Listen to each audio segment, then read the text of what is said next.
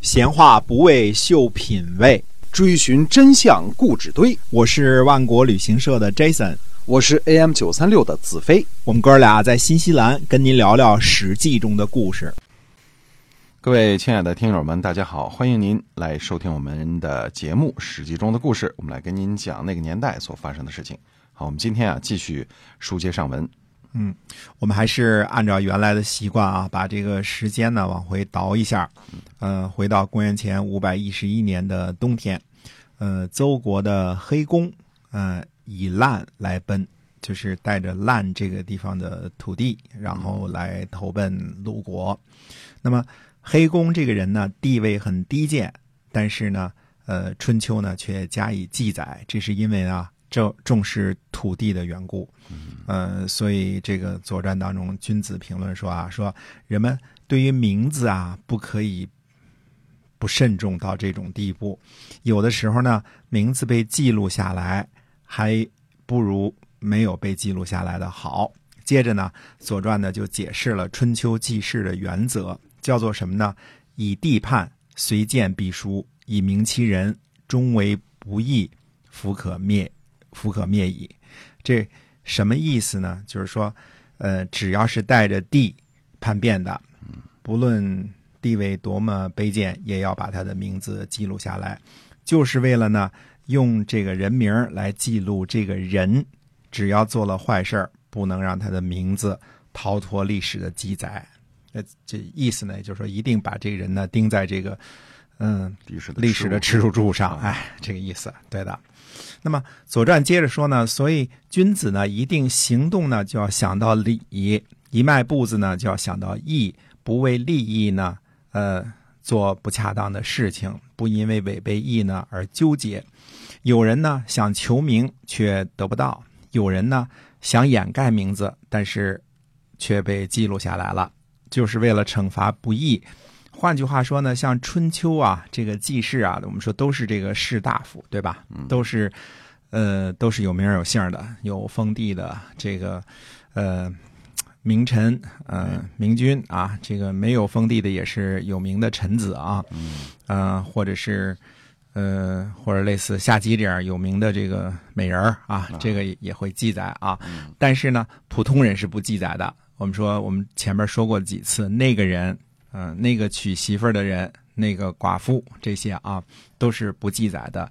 也就是说，普通人你想上史书呢，还上不去呢。但是有些人呢，比如说这个黑工这种人，你想不上史书都不行。也就是说，好人和坏人都会给你记录下来啊。这个是这个春秋写写作，就是孔夫子写作这个春秋春秋的这个原则。那他把这些事情都记录下来。那么接着《左传》就解释说呢，他说魏国的齐豹是魏国的司寇，世袭的大夫，作乱而不义，所以史书上呢记载他的时候用的词是什么？道。道这个词原来的意思是指没有官职的人，嗯呃，这个杀人抢东西，这才叫盗呢。盗，嗯嗯就是强盗这个盗哈，对，没有官职的人才叫盗呢。嗯嗯，普通人这个这个抢东西、这个杀人才叫盗呢。但是呢，这个谁呢？齐豹呢是世袭的大夫，嗯而且是魏国的司寇。因为什么呢？因为作乱，所以就把它记录为盗。这个春秋的用词啊。嗯那么，呃，还有谁呢？邹国的竖齐，还有莒国的夷谋夷，还有邹国的黑公，这些人呢，都是带着土地出逃的，就是以地来奔的，只是为了自己混口饭吃，并不是为了求名。但是呢，贱而必书，虽然名字卑贱，但是要把它记录下来。那么这样这样的事情呢，就是为了什么呢？为了惩罚肆意妄为，去除贪婪。如果那些呃不惜艰难自身、危害上级的人的名字呢被记录下来，那么有意作难的人呢就会 奔走着去这么做了。就是说，就是说这个呃这些个就是投机取巧的，然后危害自己上级的人啊，那么这些个人如果也记录下来，那什么意思呢？大家都会跟着学了。所以呢，这些人想上史书呢也上不了。如果是偷窃国君的诚意、背叛君主，想想要得到利益的人呢，呃，这些人的他们他们的恶名不被记录下来呢，那么贪婪的人呢就会去效仿了。所以呢，这些人的恶名一定会被记录下来。就是警示后人哈。对的，嗯。那么春秋呢，记载其报为道，记录下三个背叛者的名字，用来惩罚不义、斥责无礼，这是善于记述啊。也就是说，呃，这个孔夫子是个良史，对，作为这个这个呃记录历史的人，还是非常的，他的历史观非常的正确啊。嗯所以春秋叫什么呢？危而显，呃，婉而辩。上等之人呢，可以让他昭明；善人呢，得到教诲；坏人呢，感到恐惧。所以君子觉得呢，春秋很高贵。威而显，就是用词儿啊，在这个很小的这个用词儿，比如说这个，呃，奇报用作道，对吧？这一个字儿，但是呢，却非常的显著。虽然很委婉，但是非常的明晰。我们这一节说的呢是孔夫子啊，这个弟子赞扬孔夫子的话，这样呢清晰明白的记录历史，能够起到赏善赏善惩恶的这个功能，不鼓励那些呢，呃，这个绞尽心机啊，这个却想求得名誉的这些人，把那些偷窃君主土地、背叛为了自己得点好处的人呢，钉在历史的耻辱柱上。这是我们说，这是孔夫子作为一个史学家的境界啊和原则。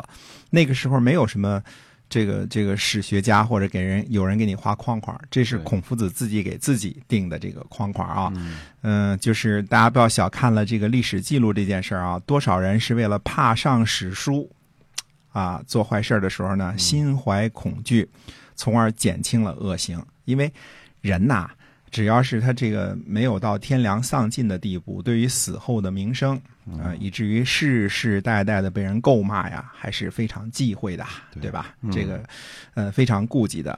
哎，这也是为什么呢？那些篡改历史的人呢，非常可恶的原因了。因为你篡改历史呢，就让那些作恶多端的人呢心存侥幸了，对从而制造出更多的恶行了。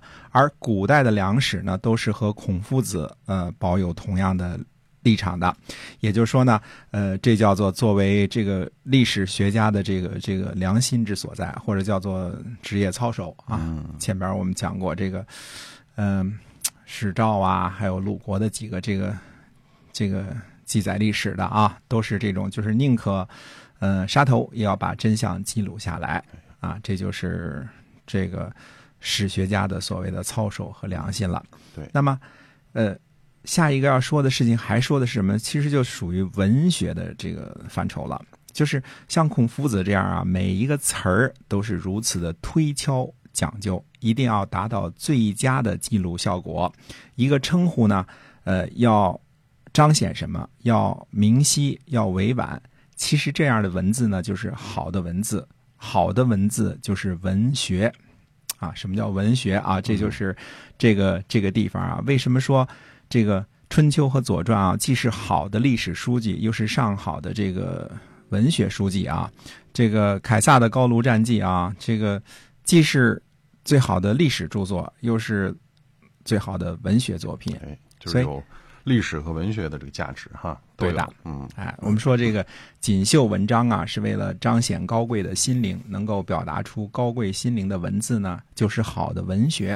啊、嗯这是从文学这个意义上讲的，不是指的我们平常说现在说小说才叫文学啊。这个，呃，写这个呃历史或者政治文章的这个文采，他写的好了，这其中有文学。春秋之微言大义，什么叫微言大义呢？呃，套用一句样板戏的话，就说呢，这叫呃言语不多，道理深，这就叫微言大义。嗯哎，那么这次这个稍微的呃解释一下这个以地来判啊，和这个记录谁不记录谁的这个事儿，其实这个对于历史是挺重要的一些个原则。对，嗯好，那我们今天啊《史记》中的故事先跟大家分享到这儿，感谢您的收听，我们下期再会。再会。